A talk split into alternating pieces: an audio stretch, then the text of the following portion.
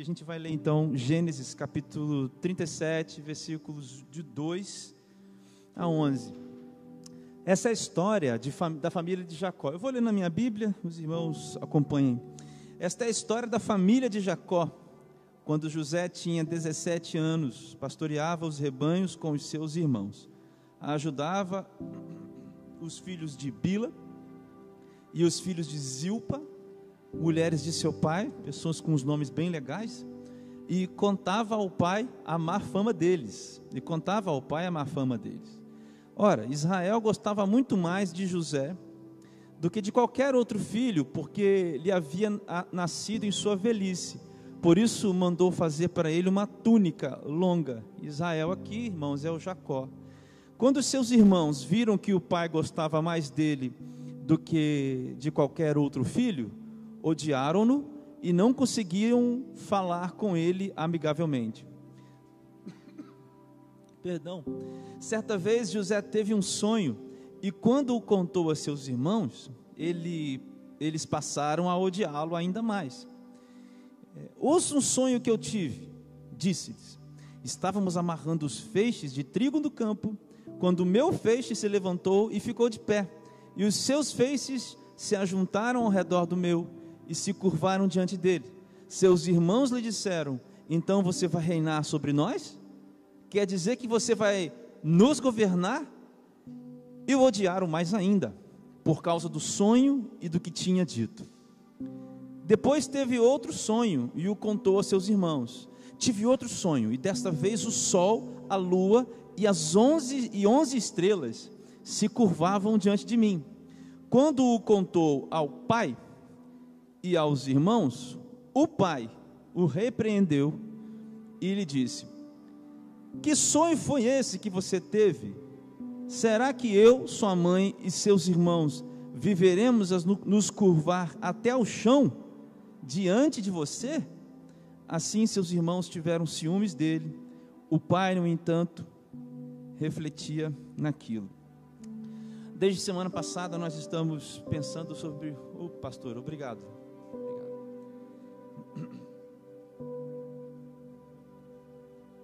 Nós estamos pensando em alguns modelos da Bíblia de famílias imperfeitas. E a gente para para ver os heróis da fé da família, a gente para para ver os exemplos da família, como os heróis que tivemos e talvez os bons filhos e os bons pais, e é muito bom que a gente faça isso. Mas é importante também a gente perceber a humanidade refletida na Bíblia, os erros de, das famílias, os erros das pessoas, as dificuldades das pessoas e como Deus trabalha através dessas famílias. Na semana passada a gente falou um pouco sobre a família do Timóteo, família certamente não muito equilibrada dentro de casa, mas Timóteo, aquele garoto e aquele depois homem do Senhor. E nós vimos aqui, irmãos, outro garoto que depois se torna um homem e continua sendo um garoto e um homem do Senhor. Ah, e a história de a história de José é uma história bastante conhecida por todos nós. E não consigo, irmãos, entrar aqui nesse texto sem dar um pouco de contexto para os irmãos. Para entendermos o que, que a gente pode aprender com a família de José, eu quero falar um pouquinho sobre o Jacó, muito pouco, muito pouco. Sabe, irmãos, o Jacó tinha quatro mulheres. Ele teve quatro mulheres. Primeiro, vocês lembram, né, que ele foi lá no Labão. Os nomes da Bíblia do Antigo Testamento são maravilhosos para quem está pensando em ter filhos aí. Labão era o nome do cara. E ele tinha duas filhas ali, a Raquel. Daí ele chega, né? Ele fica apaixonado pela Raquel, aquela paixão cinematográfica e tal. E ele tem que trabalhar sete anos. Aí o cara engana ele, fala: toma aqui então a Lia. Enfim, ele casa com a Lia. Né? Mas ele gostava da Raquel. Depois, então, ele tem com a Lia, melhor dizendo, os filhos Rubens, Simão, Levi, Judá, Issacar e Zebulon. E aí depois o, o, o, não que ele teve esses filhos primeiro, mas depois ele consegue, né? Ele casa com a Raquel. E no decorrer da vida da Raquel e do Jacó, é, a, a Raquel dá a ele A Raquel dá ele José, lá na velhice, e depois o Benjamim. Mas essas duas mulheres tinham mulheres que trabalhavam para elas, a Zilpa e a Bila. Então, com a Zilpa, o Jacó teve Gade e Aser, ou Aser. Com a Bila, ele teve Dan e Naphtali. E estas pessoas aqui envolvidas, esses doze nomes, são os que dão origem às doze tribos de Israel. São essas pessoas aqui, irmãos.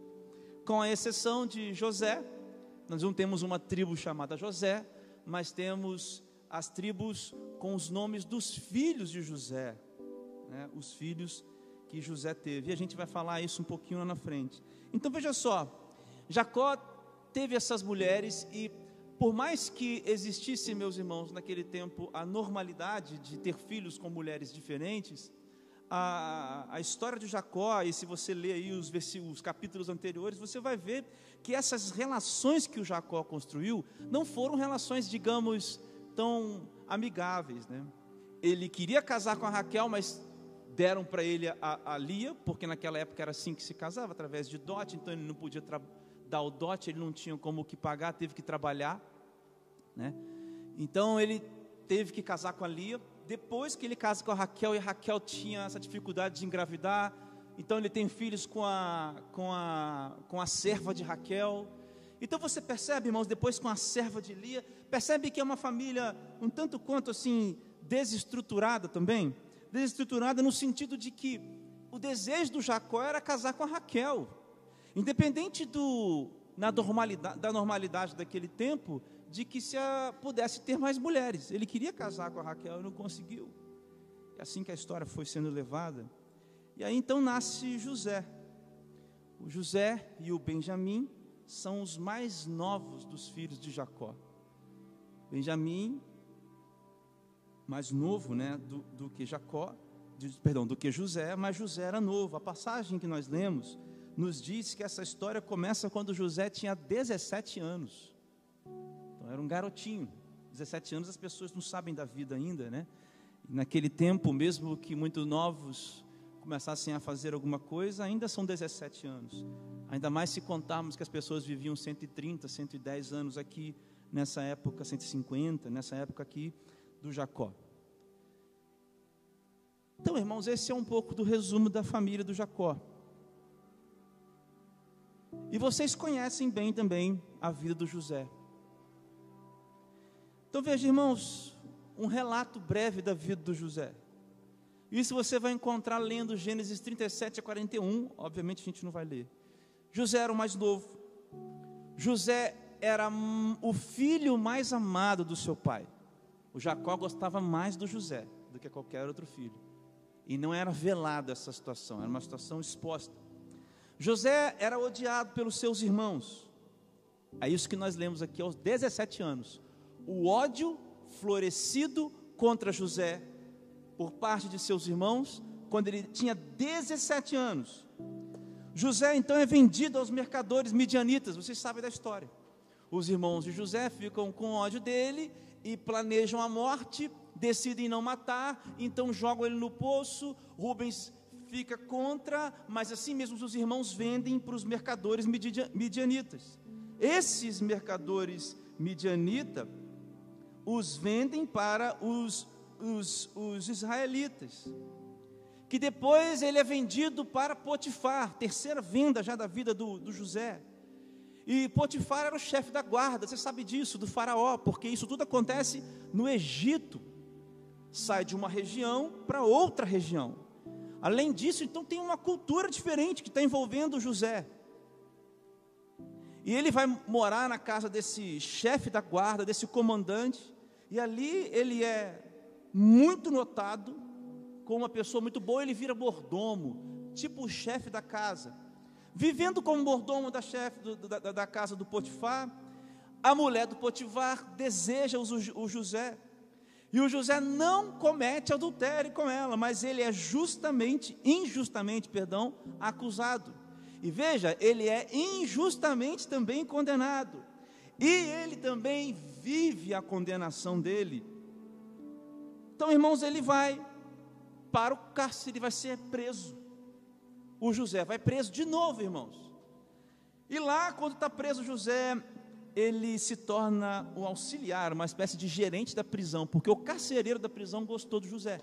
Achou o José um cara bom demais. O cara era incrível mesmo. Então ele se torna ali uma pessoa que toma conta de outros presos. E ali o José permanece. E veja que nessa trajetória do José, a gente não vê José reclamando, a gente não vê José, a Bíblia não nos relata José desviando ou, ou, adorando outros deuses, que é o que significa o desvio na época do Velho Testamento. José se mantém fiel. Mas a história continua. Lá o José interpreta o sonho do copeiro e do padeiro, que tinham sido acusados pelo faraó. Lembra dessa história? Que José interpreta o sonho do copeiro e do padeiro? Aí um ia ser degolado em três dias, o outro ia voltar, o padeiro ia perder a cabeça, o outro ia voltar, e ele acerta o sonho, a, a, a, a, interpretação dos sonhos, acontece a mesma coisa, só que o copeiro, a palavra de Deus diz, se esquece de José. Aquele que não morreu, né, que voltou para a casa do faraó para servir o faraó como copeiro-chefe, que José conheceu lá na prisão, ele se esquece do José que ele poderia muito bem pedir em favor de José. Ele se esquece, irmãos. Então passam-se mais dois anos. Mais dois anos José é preso. Até que Faraó tem um sonho. Então, quando José tem 30 anos de idade, 30 anos de idade, ele interpreta o sonho do Faraó e o faraó fala: Você é o cara, você agora vai comandar abaixo de mim, você que vai mandar aqui no Egito. Essa é a primeira parte da vida do José.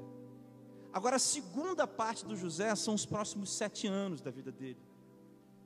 Os próximos sete, não, os próximos sete e os próximos uh, 110 menos 30, 80 menos 7, 73. Os próximos 73 anos da vida de José, que é de Gênesis 42 a Gênesis 50. Então José vive os próximos sete anos providenciando para o Egito, porque o sonho era o seguinte: sete anos de fartura, sete anos de miséria, de fome. Então ele, como um homem que o Espírito do Senhor estava com ele, ele faz aquilo que deveria fazer. Ele comanda o Egito, administra para que não falte comida. Fique comigo aqui, fique comigo aqui, eu estou na introdução. José, então, depois dos sete anos, se encontra com seus irmãos, porque os irmãos estão com fome, estão passando a fome da terra que assolava a terra. José, então, perdoa os seus irmãos aos 37 anos, 20 anos depois. 20 anos depois.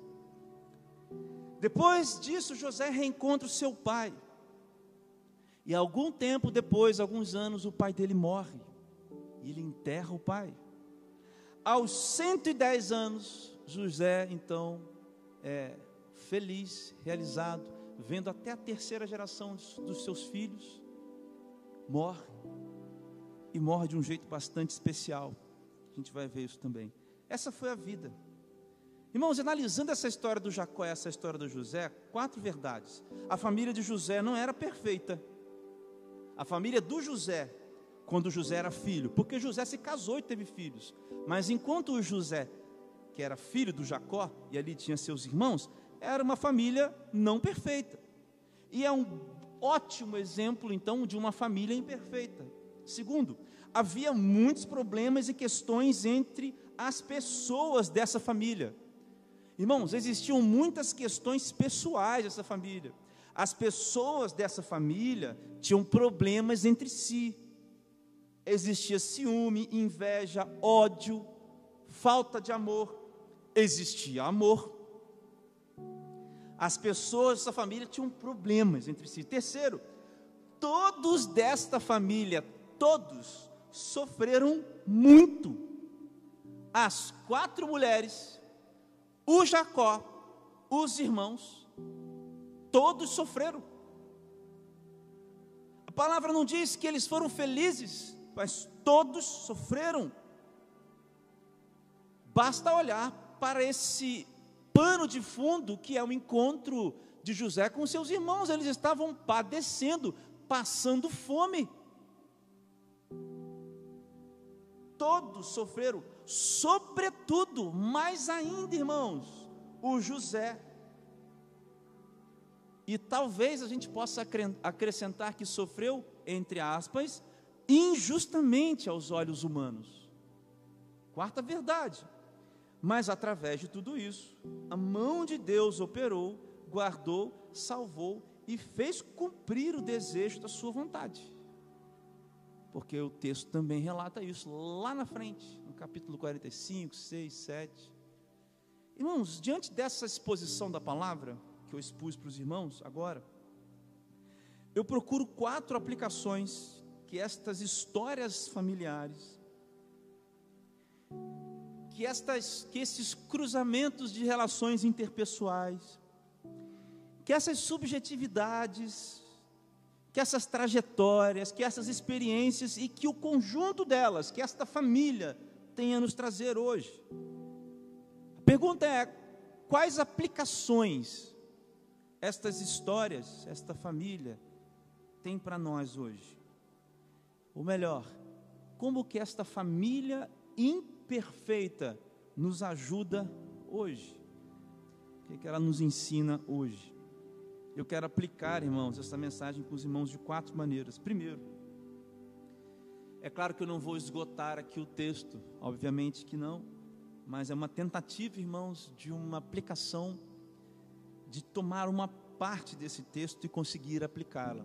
O texto é riquíssimo, é vastíssimo, mas meu intuito é aplicar pelo menos uma porção dessa palavra em nossas vidas. Primeiro, irmãos, não pode, não deve, não pode haver prediletos numa família quando toda a vida é dádiva de Deus.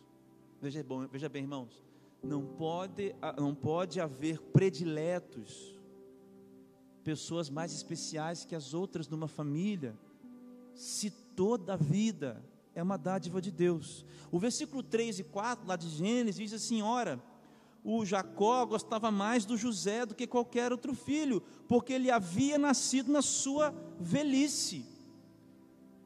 Era o filho da velhice, era o filho que Raquel tinha dado para José. A mulher com quem eh, desculpa, a mulher com quem Jacó olhou e se apaixonou, a mulher por quem Jacó se apaixonou. A Bíblia diz que eles se apaixonaram. Nós podemos tentar, irmãos, é, entender que existia uma, um, um, sentimento diferente de Jacó por, por Raquel, mas aquela era uma outra sociedade, era um outro tempo. Então havia em Jacó uma predileção, o, o José era o predileto do Jacó. E o versículo 4 diz que quando seus irmãos entenderam, quando eles entenderam que o pai gostava mais de um, eles odiaram José e foram incapacitados a partir daquele momento de falar com José como se fala com um amigo, de falar com ele amigavelmente. Imagine, irmãos, quantas histórias estão, quantas experiências, irmãos, na vida daqueles homens que eu citei lá no começo, irmãos. Do Rubem, do Simeão, do Levi, do Judá, do Zebulon, porque esses homens não eram filhos de Raquel, filhos de Raquel. Imagina quais explicações, irmãos, quais e quantas justificativas os filhos de Jacó teriam para odiar José. Nós só olhamos e pensamos: esses homens não estavam com Deus, ok. Mas e a falta de sabedoria? E a falta que, ou melhor, essa posição que Jacó tem, que faz aparecer, irmãos, as dificuldades dessa família.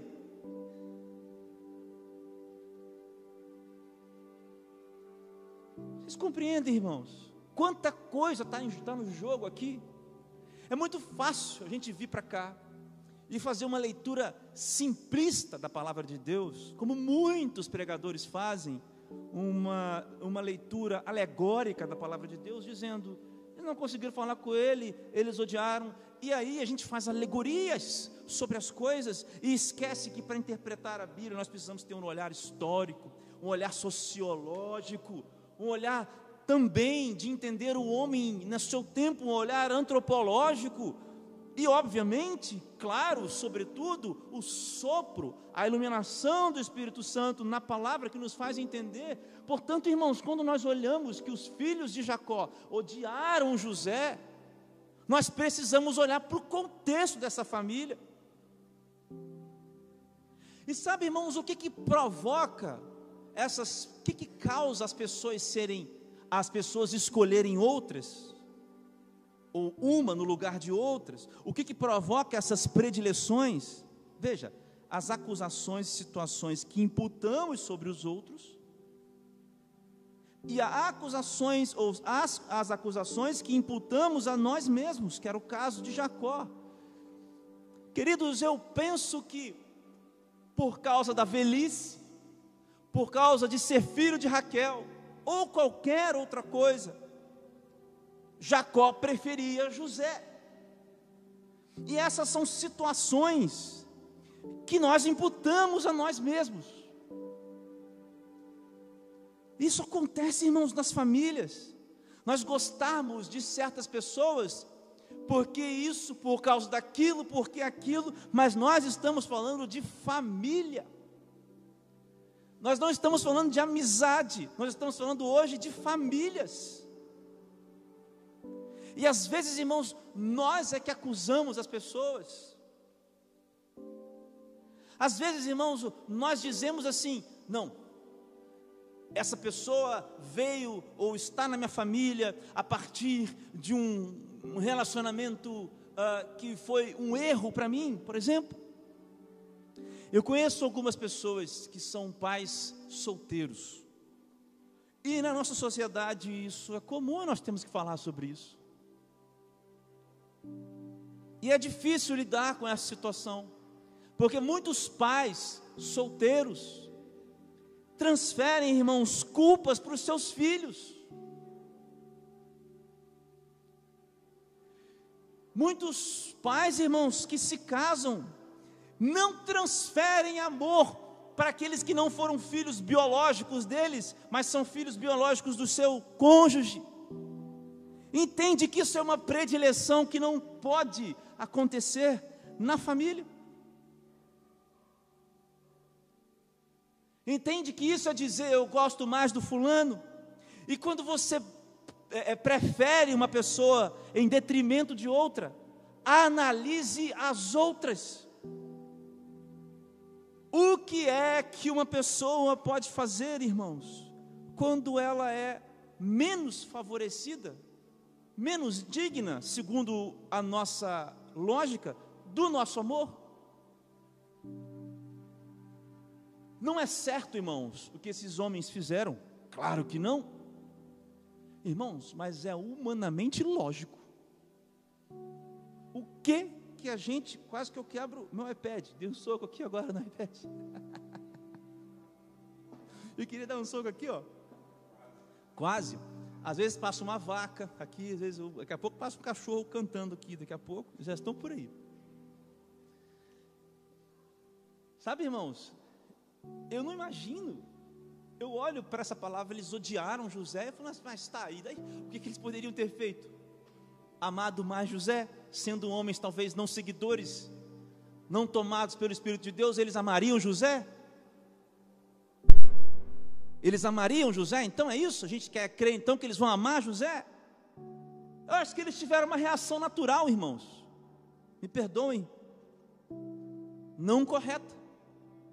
Para mim, o ponto é entender que uma predileção subjuga pessoas nas relações interpessoais.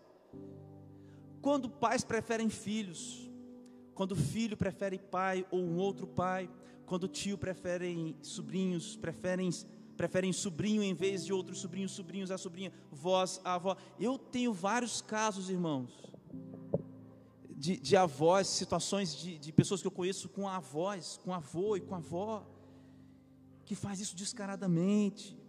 Eu conheço pessoas assim, conheci na minha vida pessoas assim. Irmãos, e o que que essas predileções provocam? Ódio. E sabe o que é isso, irmãos? Sabe por que, que tem ódio na família desse jeito, por essas circunstâncias? Porque nasce nessas pessoas um sentimento de não é, pertencimento. Quando alguém que te ama na família supostamente deveria te amar, não te ama, o que não é amado sente que não pertence. Isso é difícil lidar, não é, irmãos? Predileções, irmãos, geram pessoas ou sentimento de não pertencimento nas pessoas. As pessoas sentem que não pertencem àquele lugar.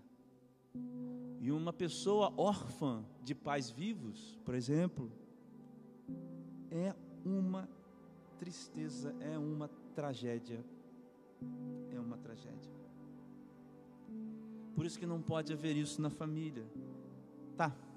Qual que é o filtro das relações? Irmãos, lá em Efésios 6, 1, 4, não precisa colocar não, mas já falamos sobre isso. Efésios 6, 1, 4 diz que pais, é, filhos, honrem ao teu pai e à tua mãe no Senhor. Pai, eduque os seus filhos no Senhor. E eu expliquei a diferença entre do Senhor, com o Senhor e no Senhor. No Senhor é uma coisa que acompanha a minha vida, minha rotina. O que eu faço, o que eu sou, o que eu falo, o tempo todo passa por um filtro que é o meu relacionamento com Jesus primeiro. E é por isso que eu honro ao meu Pai, honrando a Jesus. E quando esse relacionamento deixa de honrar, deixa de satisfazer o meu relacionamento com Jesus, eu mudo e eu educo os meus filhos no, no Senhor. E quando a gente vive hum, com a pessoa, irmãos, inclusive com amigos, com pessoas, no Senhor, as coisas vão para frente, as coisas dão certo, não são perfeitos, porque nós não somos perfeitos, mas as relações não se deterioram como se deterioraram entre esses doze irmãos, essas quatro mães e esse um pai. No Senhor, o nosso relacionamento no Senhor é o filtro. Segundo lugar, irmãos, a família é um lugar de instrução e de aceitação. Irmãos, o versículo 8 diz o seguinte: Seus irmãos lhe disseram: Então você vai reinar sobre nós? Quer dizer que você vai governar sobre nós? E o odiaram ainda mais por causa do sonho e do que tinha dito. E eu disse aqui que o segundo ponto é que a família é um lugar de instrução e de aceitação. Quando José conta o sonho que ele teve das espigas, esta é a resposta dos irmãos. Quer dizer então, cara, que você acha que a gente vai se dobrar diante de você? Agora veja que são pessoas que já estão machucadas, porque sabem que o pai e a relação entre homem, filho, homem e pai era uma relação importante nessa época. A esses homens machucados, sabe, gente, que respondem assim para o José porque eles já estão odiando José. Agora, olha a resposta de Jacó, quando José disse: Eu também vi um sol, e uma lua, e onze estrelas se curvando diante de mim. O sol é Jacó, a lua seria a mãe, e os onze irmãos. Olha o que, que o Jacó disse. Que, os, que sonho foi esse que você teve? Versículo 10. Que sonho foi esse que você teve, ô José? Será que eu, sol, sua mãe, lua. Seus irmãos, onze estrelas, é, viremos a nos curvar até o chão diante de você? E acaba aí. Acaba aqui a palavra do Jacó. A palavra do Jacó foi essa daqui. O Jacó falou isso aqui. Sabe, irmãos, eu não quero interpretar o texto diferente aqui, porque a ideia do texto é Deus estava revelando o plano dele para José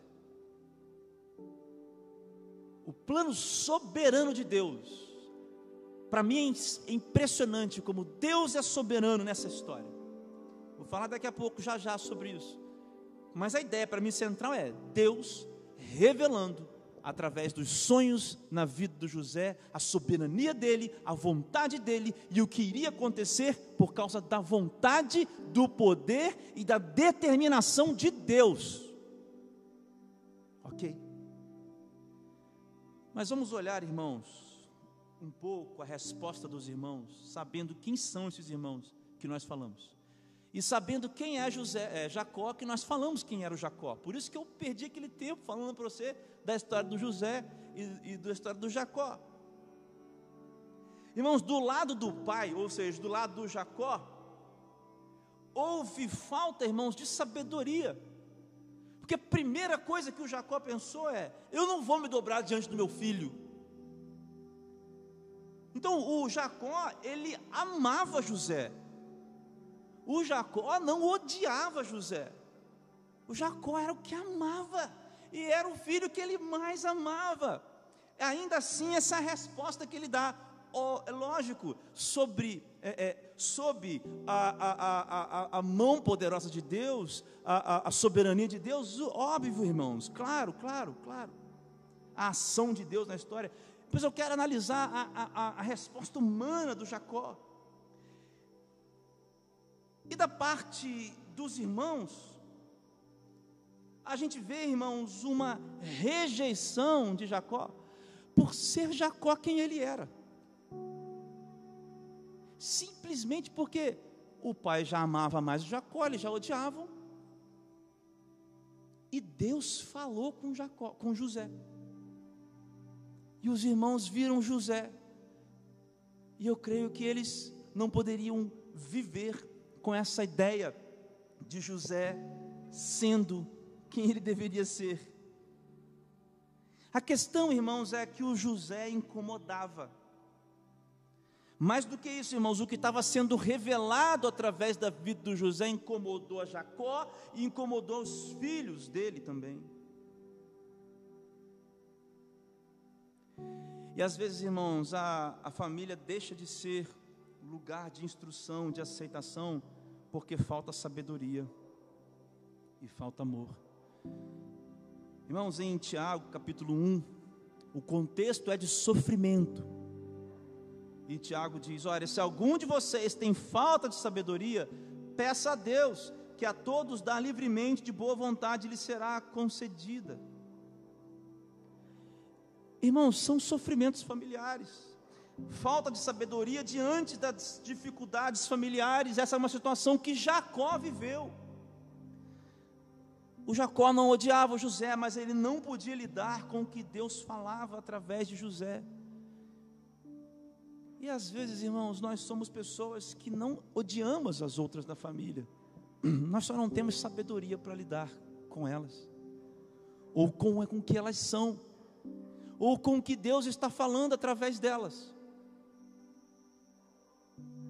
Irmãos, Deus fala através de qualquer coisa que Ele quiser, irmãos. Ele usa um burro para falar. Vocês acham que Deus não vai usar também um pecador para falar conosco? Por isso eu quero levar você a um outro ponto que não está aqui, mas eu quero imaginar com você. E se José fosse um filho arrogante, não temente ao Senhor? E se nós temos em nossas casas filhos que não são obedientes ao Senhor, não seria o caso também de nós termos na nossa família sabedoria? Não seria o caso da aplicação aqui de Tiago, capítulo 1, versículo 5? Não seria esse um sofrimento? Conviver com alguém que talvez você, um filho, ou um pai, uma mãe, um tio, que não segue ao Senhor, mas que Deus, através dessa relação, vai te ensinar as coisas, irmãos. A falta de sabedoria, irmãos, leva essa, a família a não ser um lugar de, de instrução. Como Deus é bom, porque Deus instruiu o José, mesmo sem ele saber, quando Jacó nada fez. E a rejeição dos irmãos de José, irmãos, é a mais complicada para mim e a mais vista no, hoje, hoje em dia. Porque os irmãos de José rejeitaram ele, irmãos, por quem ele era. Por ser José quem ele era. José não era um mentiroso. Deus me deu um sonho e Deus falou comigo isso. Então ele era. Então ele fazia. E os irmãos odiavam por ele ser quem ele era, meus queridos. Agora, irmãos, o que é uma família? Senão um lugar onde as pessoas podem chamar de casa, de lar. Irmãos, nós vemos um movimento nessa cidade, nesse Brasil, sobretudo, de inversão muito grande do que é o Evangelho. E nós às vezes entendemos o Evangelho como um machado de Deus, como lá em Lucas, né? um machado está posto. E a gente quer bater nas pessoas com o Evangelho. E a família, irmãos, é feita de pessoas diferentes. A família é feita de pessoas que talvez a sociedade olhe e não goste, mas elas estão nas nossas famílias. Nossa família podem ter pessoas, nas nossas famílias podem ter pessoas que são mal vistas pela sociedade, mas elas estão nas nossas famílias. E às vezes nós rejeitamos as pessoas por quem elas estão sendo. Não necessariamente, irmãos, alguém que prega o Evangelho, talvez nós temos dificuldades de aceitar as pessoas e os processos que elas estão vivendo. De novo, eu quero inverter o nosso raciocínio. E se José não fosse esse homem de Deus que ele era? E se esses homens, os irmãos de José, fossem homens de Deus e aceitassem, estivessem aceitando José, se eles, e se essa família fosse assim?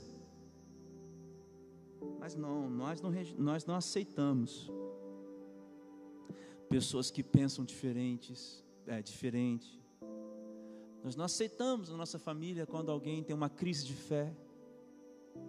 Nós não aceitamos a nossa família quando alguém tem uma crise de identidade, de gênero, uma identidade psicológica, uma identidade. Nós não aceitamos.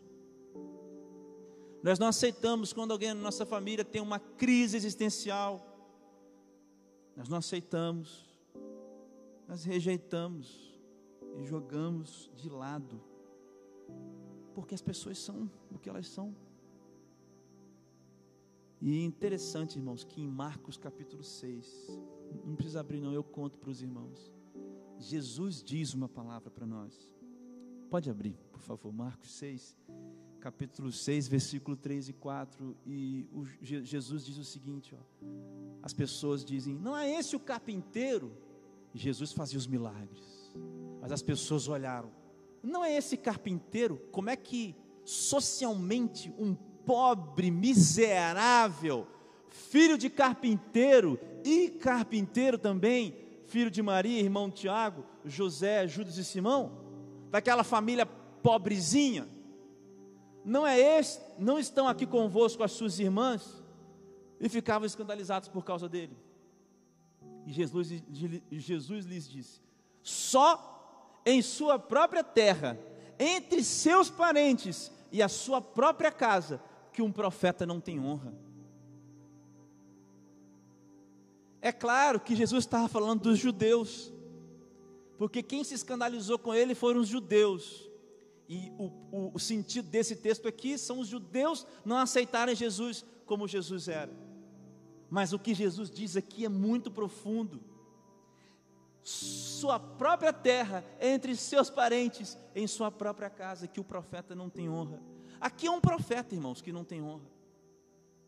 Mas o que eu quero dizer para os irmãos é que nas nossas, nas nossas famílias, às vezes as pessoas não são profetas, eles são o contrário do que o Evangelho quer para o ser humano, e nós não aceitamos essas pessoas.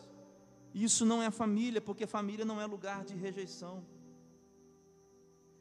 A questão, irmãos, não é sobre ser um cristão rejeitado em sua família ou um não cristão rejeitado. A questão é que a família não é lugar de rejeitados. E rejeitar alguém, irmãos, gratuitamente, como rejeitar a Jesus, é uma das faces do medo. E se o meu rei esperado for filho de carpinteiro, de um carpinteiro, e também for um carpinteiro, se ele não for aquele que cavalgaria nos cavalos e com as espadas na mão, feito o grande rei Davi, os judeus pensavam. E se os nossos irmãos, nossos filhos não forem aquela pessoa exemplar? O medo provoca rejeição. E 1 João capítulo 4, versículo 18 diz que no amor não há medo. Pelo contrário, perfeito amor expulsa o medo, porque o medo supõe castigo. Aquele que tem medo não está aperfeiçoado no amor. Irmãos, como é que nós vamos lidar com os diferentes? Como é que nós vamos lidar com os Josés das nossas famílias? Com medo e rejeição ou com amor? Terceiro lugar, irmãos, família é lugar de perdão. Família é lugar de perdão. Já me encaminho para o fim. Nessa altura, José já não podia mais conter-se. Agora estou lendo Gênesis 45, dos versículos 1 a 5. Por favor, leiam comigo. Gênesis 45 vai projetar para vocês aqui, de 1 a 5. Então, passam-se os sete anos. Então, José, com seus 37 anos, diz: A essa altura, José, a Bíblia diz: A essa altura, José já não podia mais conter-se diante de todos os que ali estavam e gritou: Façam sair a todos Assim, ninguém mais estava presente é, quando José se revelou aos seus irmãos. Veja, e ele se pôs a chorar tão alto que os egípcios o ouviram, e a notícia chegou ao palácio do Faraó. Então José disse a seus irmãos: Eu sou José, meu pai ainda está vivo. Mas os seus irmãos ficaram tão pasmados diante dele que não conseguiram responder-lhe. E José disse: Cheguem mais perto, disse José a seus irmãos. Quando eles se aproximaram, disse-lhes: Eu sou José, seu irmão, aquele que vocês venderam ao Egito. Agora olhem só. Agora não se aflijam, nem se recriminem por terem me vendido para cá, pois foi para salvar vidas que Deus me enviou adiante de vocês para salvar vidas. Uau! Três lições, irmãos, sobre o perdão. Nós deveríamos fazer só uma mensagem sobre esse trecho, tá? Três lições rápidas. Perdoar não é fácil, irmãos. Mas não perdoar, irmãos, é paralisante. Por isso que perdoar é um processo. Irmãos, vocês acham que José, quando percebeu que eram os irmãos dele que estavam ali, ele se revelou? Não. Leia um capítulo anterior aí. O José se escondeu, ele não quis dizer, ele sabia, mas ele não quis dizer.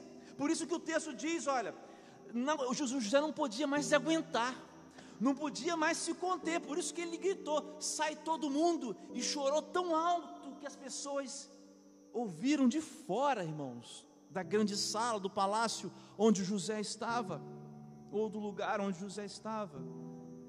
Irmãos, perdoar não é fácil, mas quem não perdoa está paralisado, não anda, a vida não anda, as, as relações familiares não andam, irmãos, se não há perdão. Irmãos, escutem isso, vocês que me ouvem na internet, vocês que estão aqui. Perdoar não é fácil, mas não perdoar paralisa a gente.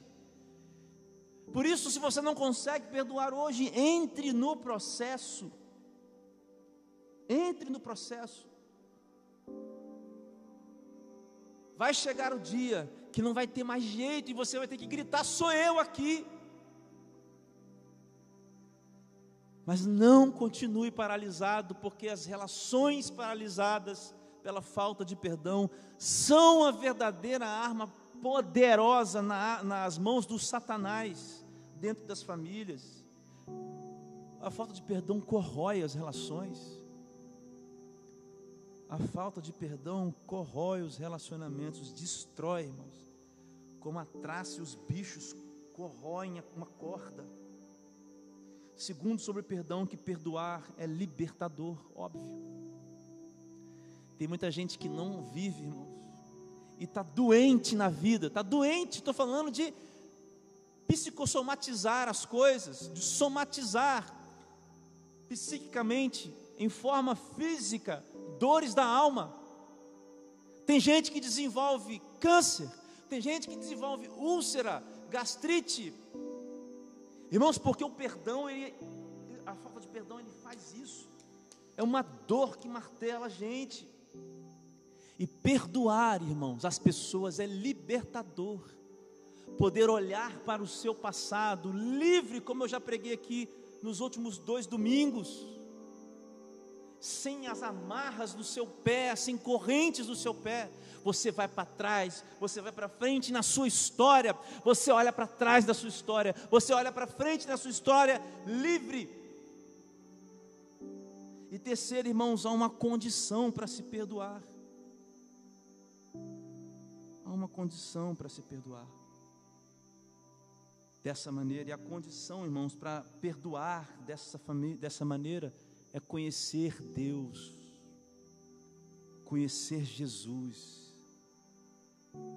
Veja o que José diz: não se aflijam, nem se recriminem, ou seja, olha, eu perdoo vocês.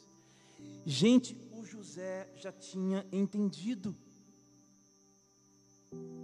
O José já havia entendido porque e só foi capaz de perdoar porque ele entendeu quem estava agindo na vida dele.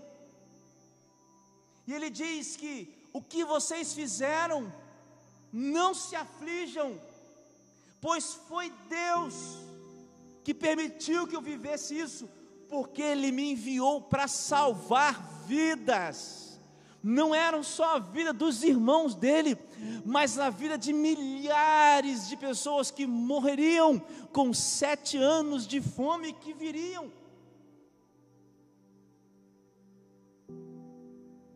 Meus queridos, olha o que diz o versículo 8 de Gênesis 45. A fala continua de José com seus irmãos. Assim não foram vocês que me mandaram para cá não foram vocês, meus irmãos. Olha só. Mas sim o próprio Deus. Deus me enviou para cá. Que maturidade desse homem, que poder, que liberdade para perdoar, irmãos. Ele me tornou ministro do Faraó e me fez administrador de todo o palácio e governador de todo o Egito.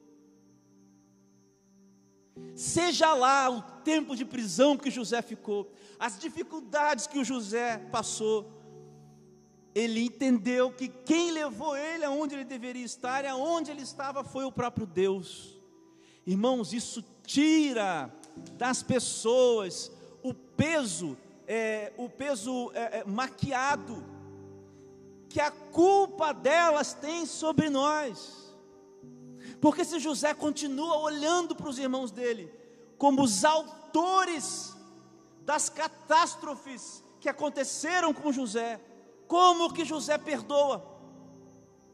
Mas José acreditava e cria num Deus soberano, muito maior do que as culpas, muito maior do que os pecados, muito maior do que o ódio e até as atitudes é, desses irmãos que até justificadas pelo meio em que viviam, mas Deus era maior. Portanto, as pessoas que nos machucaram na família, os erros dela, delas, Deus é maior. O plano de Deus é maior. A mão de Deus vai mais longe. O amor de Deus cobre inclusive estas coisas. E é somente olhando para essa verdade olhando para essa coisa que está mais alto, que está mais acima, que nós perdoamos os pecadores. Assim como nós somos perdoados por Deus, porque Deus olha para mim e vê quem? Quem Deus vê? Fala para mim quem Deus vê. Vê o filho dele, Jesus Cristo, e o sangue que Jesus Cristo verteu na cruz algo muito maior do que eu, que me comprou. Por isso que o segredo para perdoar, a condição para se perdoar, é olhar para aquilo que é maior, irmãos. Ou os irmãos acham que se os irmãos são filhos de Deus, Deus está simplesmente deixando vocês viverem a vida de qualquer maneira. Deus está no comando. Olhe para o que é maior. Mesmo que seja difícil perdoar, viva o processo, vai devagar, mas olhe para aquilo que está mais alto. Olhe para o poder, para a soberania e para o amor de Deus. E por fim, irmãos, Deus restaura qualquer família. Gênesis capítulo 49, versículo 1 e 2. Então Jacó chamou seus filhos e disse: Ajuntem-se ao meu lado, para que eu lhes diga o que acontecerá nos dias que virão. Reúnam-se para ouvir. Filhos de Jacó, ouçam o que diz seu pai Israel. Aqui no versículo 49 nós temos a última oração de Jacó. Não precisa passar não, mas Jacó começa a falar sobre cada um. Rubem, você que é aquilo, você que é aquilo é, não sei quem que é aquilo. Aí ele pega os dois filhos, Manaim, é, Efraim e Manassés, os filhos de José, e transfere para esses dois também, né? Eles também se tornam tribos da, da, de Israel. E aí Jacó faz essa grande oração com os seus filhos e netos em volta dele. Depois de fazer essa oração, o Jacó morre e adormece em paz. Queridos, Deus restaura qualquer família. Para Jacó terminou lindo. Sabe a promessa que Deus fez para Jacó quando Jacó estava indo ver José? Deus falou para Jacó assim: Jacó, não tenha medo. Eu vou fazer lá onde seu filho está ali, eu vou fazer de você uma grande ali promessa que eu fiz lá atrás, eu vou cumprir lá. Não tenha medo, José, Jacó. Vai encontrar o seu filho lá no Egito. A minha promessa vai ser cumprida lá. Irmãos, e as doze tribos de Israel. Uau! Algo que Abraão ouviu um dia olhando as estrelas. Lembra quando Deus falou: Quantas estrelas aí? Você consegue contar, Abraão? avô de Jacó. Você consegue contar aí? Não consigo não. Então, maior do que isso aí vai ser a sua descendência. E é óbvio que Jacó sabia de toda a promessa e vem nessa linhagem de família sendo contada para ele, e Jacó vê isso. Essa família de gente destruída, odiosos, foi restaurada complicada foi restaurada. Em Gênesis capítulo 50, versículo 24. Antes de morrer, José disse a seus irmãos: Os irmãos de José ainda vivos, eu estou à beira da morte. Olha o que José diz: Mas Deus certamente virá em auxílio de vocês e os tirará dessa terra, levando-os para a terra que prometeu juntamente com Abraão, Isaque e Jacó. Veja, a promessa de Deus ainda acontecendo aqui na vida desses homens. E José morre. E esses homens tomam a terra que Deus prometeu a eles, lá na frente com Moisés, a travessia. Mas irmãos percebem que as tribos começam, irmãos percebem os elos da história. Os irmãos estão entendendo um grande elo da história passando por uma família dessas aqui. Um grande elo, irmãos, da história. Abraão não viu, Isaac não viu, Jacó, uma família desse jeito. Tramaram a morte do irmão, e se não fosse o Rubem, teria matado José. Obviamente que se não fosse Deus, porque Deus não deixou mas os irmãos percebem o nível, e nesta família, olha o que nasce, irmãos. Irmãos, será que nós, hoje, não estamos criando pessoas preferidas em nossas famílias? Faça essa pergunta a você mesmo.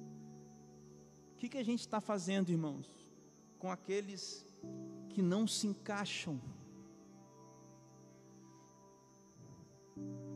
que a gente faz na nossa igreja com as pessoas que não se encaixam? Na nossa família em casa, na nossa família aqui? Nós amamos ou rejeitamos os diferentes? Será que a gente está no caminho da libertação, da liberdade do perdão? Ou nós estamos naquela prisão do perdão e uma liberdade de aparência? Eu termino com mais uma pergunta. Irmão, o que, que você julga impossível Deus restaurar hoje? Se Deus levantou esses homens e soberanamente agiu na vida desses homens, fazendo mais um elo dessa história incrível, qual é a família que Deus não pode restaurar? Se numa família de 12 irmãos, provavelmente 10 assassinos, um não queria, outro mais ou menos, mas 10 assassinos, e um injustamente, uma pessoa vivendo 20 anos em acusações infundadas, numa tragédia de 20 anos. Se Deus operou nessa família, se Deus operou no coração do Jacó, nem Jacó entendeu o que José significava por que, que Deus não vai operar na minha e na sua vida? Nós não somos e não estamos vivendo na época dos patriarcas, né? Nós não estamos vivendo, ah, nós não somos filhos de Abraão no sentido cronológico assim. Nós somos, nós estamos, nós estamos vivendo há dois, três mil anos atrás. Nós estamos em 2022. Mas ainda assim, irmãos, Deus está fazendo é, de nós, das nossas famílias, elos de uma corrente que vai se perpetuando na história. A sua família, minha família, as nossas famílias são elos. Uma história que vai se perpetuando como numa corrente infinita, até o dia em que Ele voltar e nos levar para morarmos juntos com Ele. Vamos orar. Senhor Deus, eu coloco diante do Senhor cada um de nós, Pai, que ouviu a, a, a, mensagem nessa noite. Eu te agradeço por o Senhor ter falado conosco, ter nos mostrado, Deus, mais um pouco da Sua palavra. Eu peço para que no nome de Jesus, Pai, esta palavra cause efeito, Pai, nos meus irmãos, no meu coração que produza frutos, Senhor Deus, nas nossas vidas, Pai. Que as nossas famílias sejam restauradas. Pai, por favor, nos impede de viver, ó Deus, e de criar rejeitados em nossas famílias, por mais difíceis que eles sejam, por mais complicadas, Pai, que sejam as situações, nos faz amar, ó Deus, os nossos, seja quem eles forem, Pai por favor, Deus, nos ajuda a perdoar os que na família nos fizeram tanto mal, Pai. Por favor, nos ajuda a, a, a perdoar. Porque nós, Pai, decidimos hoje olhar para a Sua bondade para conosco, para o poder da Sua palavra, para o Teu soberano plano que está acima, Senhor Deus, de todas estas coisas. Então, nos ajuda a perdoar, Deus. Nós não conseguimos, nós não conseguimos sem a Sua ajuda, Pai. E Deus, alimenta em nós, na fé, o olhar por fé da nossa família restaurada. Eu peço pelos meus tios, pelos meus primos que não te conhecem, por aqueles que estão afastados do Senhor. Promove, Deus, um avivamento na vida deles. Pela fé, Deus, eu te peço isso. Tantas pessoas que me vêm à cabeça. Pai, os pais, mães, irmãos e tios dos meus irmãos aqui que estão orando agora esta oração comigo, estão trazendo as pessoas na mente deles agora. As pessoas que na internet, Deus, estão agora, ou Spotify, ou algum lugar, seja onde, quando, como, estão trazendo na memória os familiares deles. Pai, no nome de Jesus, eu te peço que o Senhor restaure estas famílias. Nós confiamos nas tuas mãos, no teu soberano plano e no teu maravilhoso amor na tua escandalosa graça, Pai. Obrigado por nos amar, nos dar uma esperança. Essa é a minha oração no nome de Jesus. Amém.